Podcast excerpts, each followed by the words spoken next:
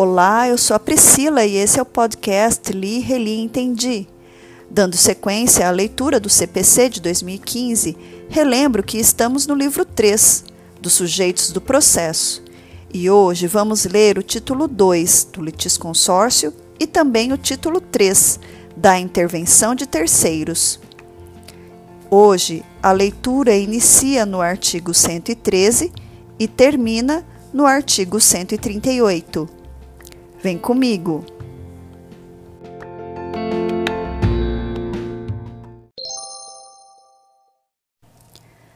Título 2 do litisconsórcio, artigo 113. Duas ou mais pessoas podem litigar no mesmo processo, em conjunto, ativa ou passivamente, quando: inciso 1.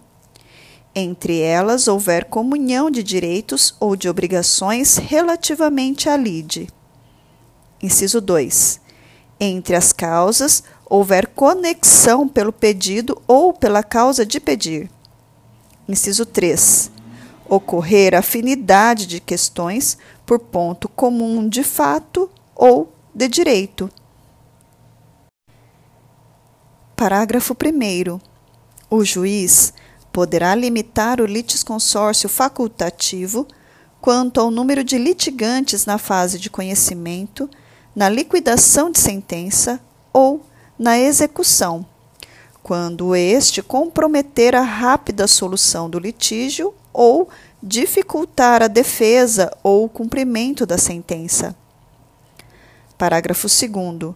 O requerimento de limitação interrompe o prazo para manifestação ou resposta, que recomeçará da intimação da decisão que o solucionar.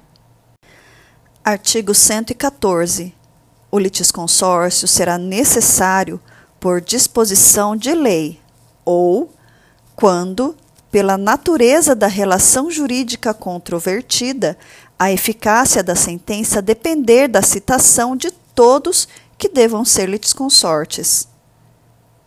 Artigo 115.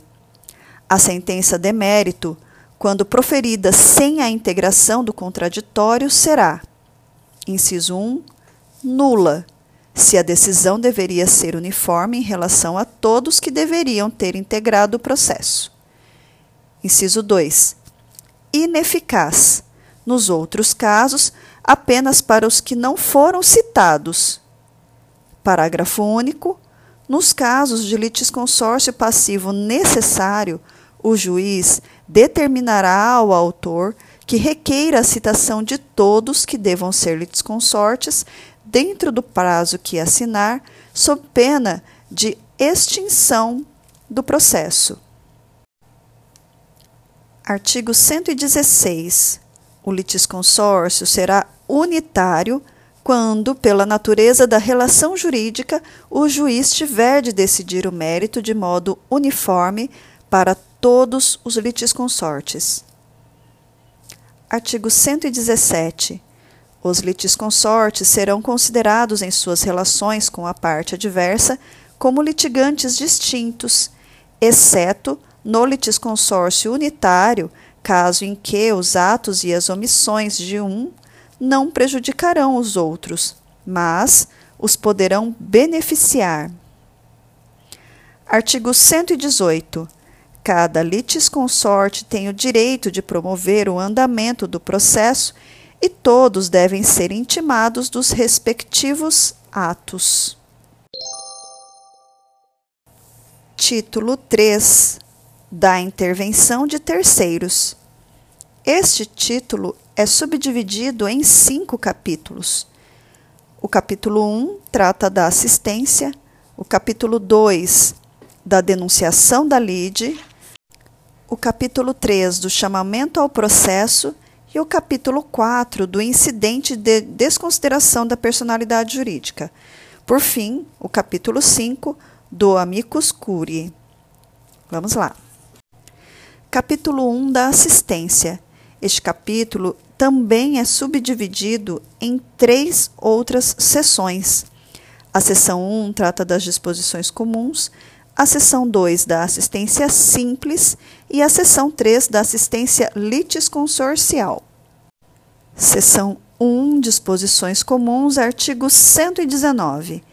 Pendendo causa entre duas ou mais pessoas, o terceiro juridicamente interessado em que a sentença seja favorável a uma delas poderá intervir no processo para assisti-la.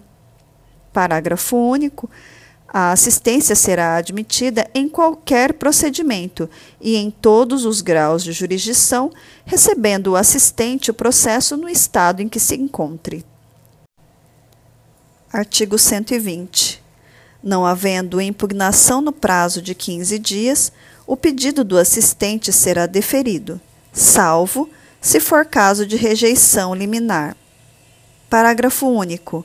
Se qualquer parte alegar que falta ao requerente interesse jurídico para intervir, o juiz decidirá o incidente sem suspensão do processo.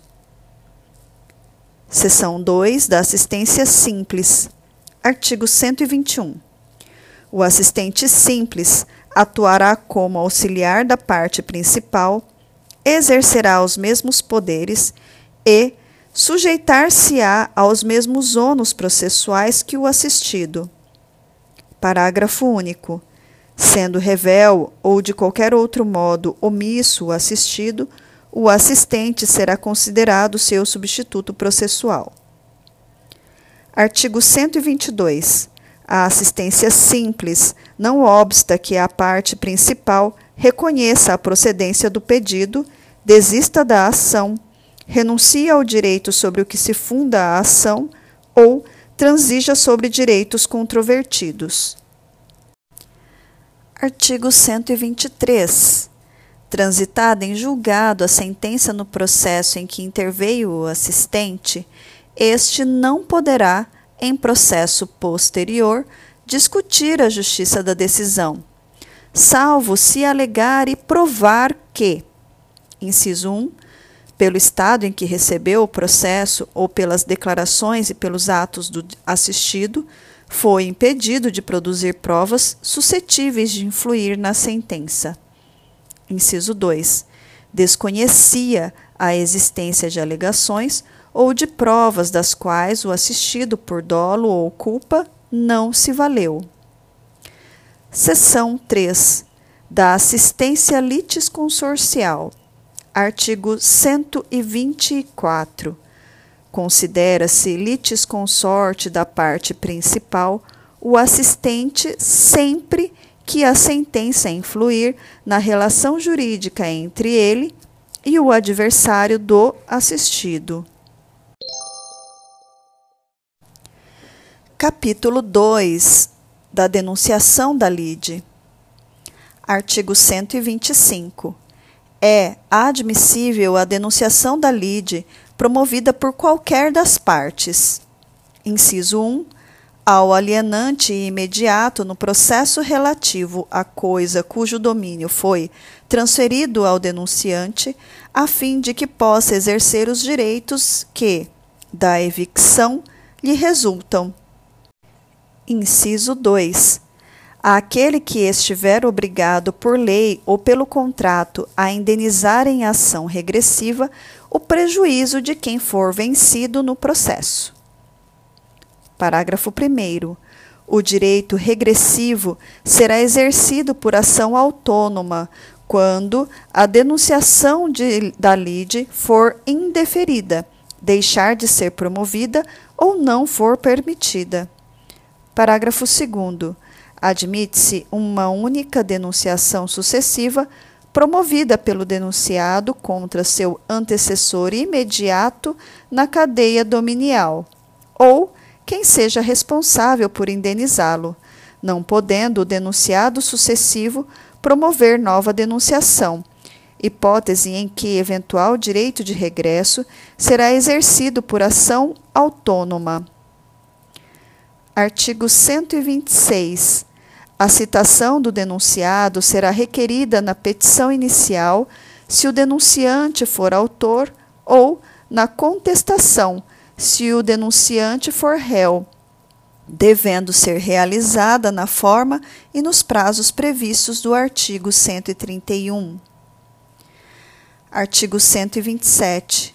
Feita a denunciação pelo autor, o denunciado poderá assumir a posição de litisconsorte do denunciante e acrescentar novos, novos argumentos à petição inicial, procedendo-se em seguida à citação do réu. Artigo 128. Feita a denunciação pelo réu, inciso 1. Se o denunciado contestar o pedido formulado pelo autor, o processo prosseguirá tendo na ação principal em litis consórcio denunciante e denunciado. Inciso 2.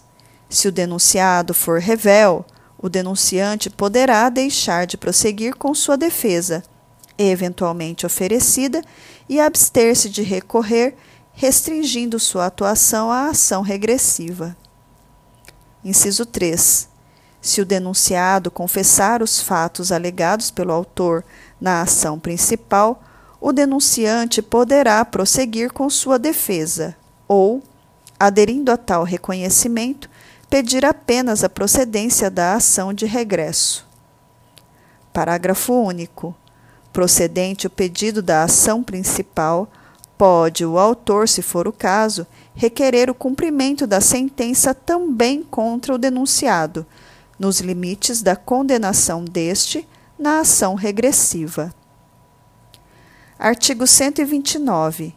Se o denunciante for vencido na ação principal, o juiz passará ao julgamento da denunciação da lide. Parágrafo único.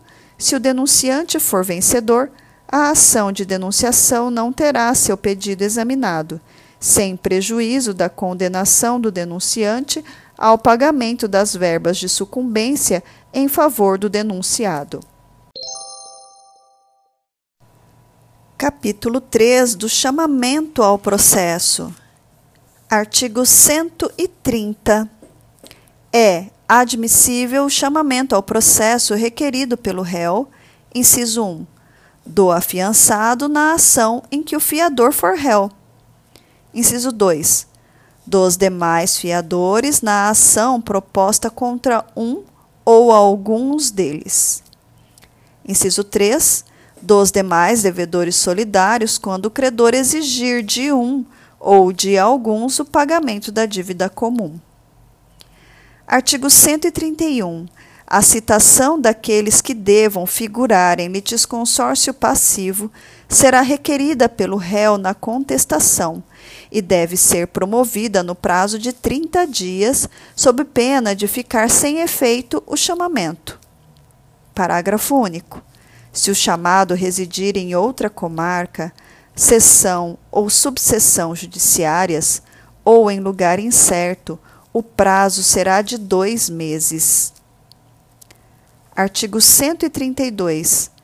A sentença de procedência valerá como título executivo em favor do réu que satisfizer a dívida, a fim de que possa exigi-la por inteiro do devedor principal ou de cada um dos codevedores a sua cota na proporção que lhes tocar. Capítulo 4 do incidente de desconsideração da personalidade jurídica. Artigo 133. O incidente de desconsideração da personalidade jurídica será instaurado a pedido da parte ou do Ministério Público quando lhe couber intervir no processo. Parágrafo 1. O pedido de desconsideração da personalidade jurídica observará os pressupostos previstos em lei. Parágrafo 2. Aplica-se o disposto neste capítulo à hipótese de desconsideração inversa da personalidade jurídica. Artigo 134. O incidente de desconsideração é cabível em todas as fases do processo de conhecimento, no cumprimento de sentença e na execução fundada em título executivo extrajudicial. Parágrafo 1. A instauração do incidente será imediatamente comunicada ao distribuidor para as anotações devidas. Parágrafo 2. Dispensa-se a instauração do incidente se a desconsideração da personalidade jurídica for requerida na petição inicial, hipótese em que será citado o sócio ou a pessoa jurídica. Parágrafo 3. A instauração do incidente suspenderá o processo, salvo na hipótese do parágrafo 2. Parágrafo 4. O requerimento deve demonstrar o preenchimento dos pressupostos legais específicos para a desconsideração da personalidade jurídica. Artigo 135. Instaurado o incidente, o sócio ou a pessoa jurídica será citado para manifestar-se e requerer as provas cabíveis no prazo de 15 dias. Artigo 136 concluída a instrução, se necessária, o incidente será resolvido por decisão interlocutória. Parágrafo único. Se a decisão for proferida pelo relator, cabe agravo interno. Artigo 137. Acolhido o pedido de desconsideração, a alienação ou a oneração de bens havida em fraude de execução será ineficaz em relação ao requerente.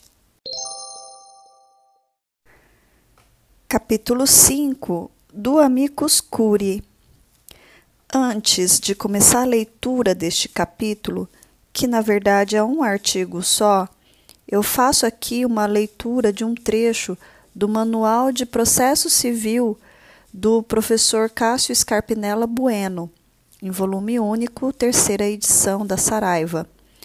Na página 186, ele assim começa falando sobre o tema.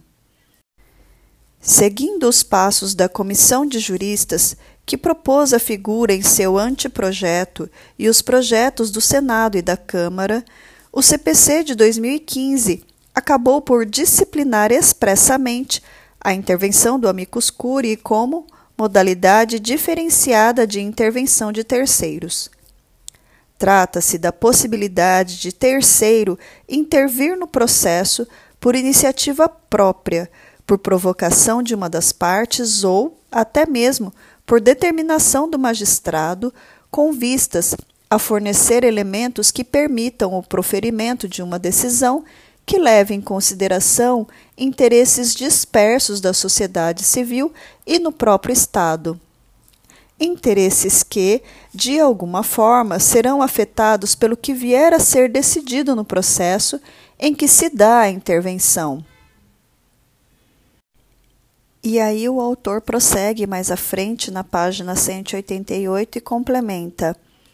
Nesse sentido, o amicus curiae merece ser compreendido ao lado e para além da figura que tradicionalmente desempenhou e ainda desempenha o Ministério Público no direito processual civil, de fiscal da ordem jurídica.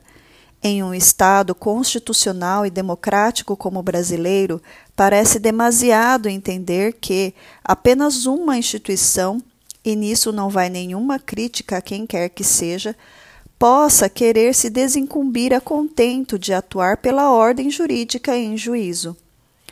Esta tutela é e deve ser multifacetada. Todos aqueles que ostentem a qualidade de amicus curiae, destarte, devem ser equiparados a fiscais da ordem jurídica. Ao lado do Ministério Público, por exemplo, não há como negar que a OAB é vocacionada ao exercício daquele papel. E um pouco mais à frente, o professor Cássio Scarpinella conclui: de outra parte, são inequívocos fiscais da ordem jurídica, ainda que setorialmente, e, portanto, exemplos perfeitos de amicus curiae, determinados órgãos ou entidades como a CVM, o CAD ou o INPE, que não por acaso remontam a exemplos clássicos e dispersos de amicus curiae no direito processual civil brasileiro. Mas não só, são predispostos para atuarem como amicus curiae todos aqueles que detêm legitimidade para as ações coletivas interpretando o rol de maneira ampla para incluir todo aquele que consiga demonstrar a representatividade adequada diante da discussão do processo em que se pretende intervir. Feitas essas considerações, leio o artigo 138. O juiz ou o relator, considerando a relevância da matéria, a especificidade do tema objeto da demanda ou a repercussão social da controvérsia, poderá, por decisão irrecorrível, de ofício ou a requerimento das partes, ou de quem pretenda manifestar-se, solicitar ou admitir a participação de pessoa natural ou jurídica, órgão ou entidade especializada com representatividade adequada no prazo de 15 dias de sua intimação. Parágrafo 1. A intervenção de que trata o caput não implica alteração de competência nem autoriza a interposição de recursos, ressalvadas a oposição de embargos de declaração e a hipótese do parágrafo 3. Parágrafo 2.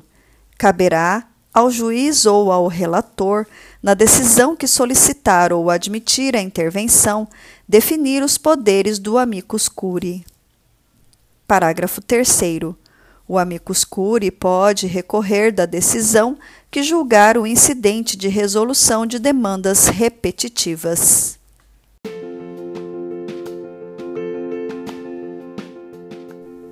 E assim finalizamos o título 3 e terminamos a leitura de hoje. Muito obrigada pela sua companhia e até a próxima!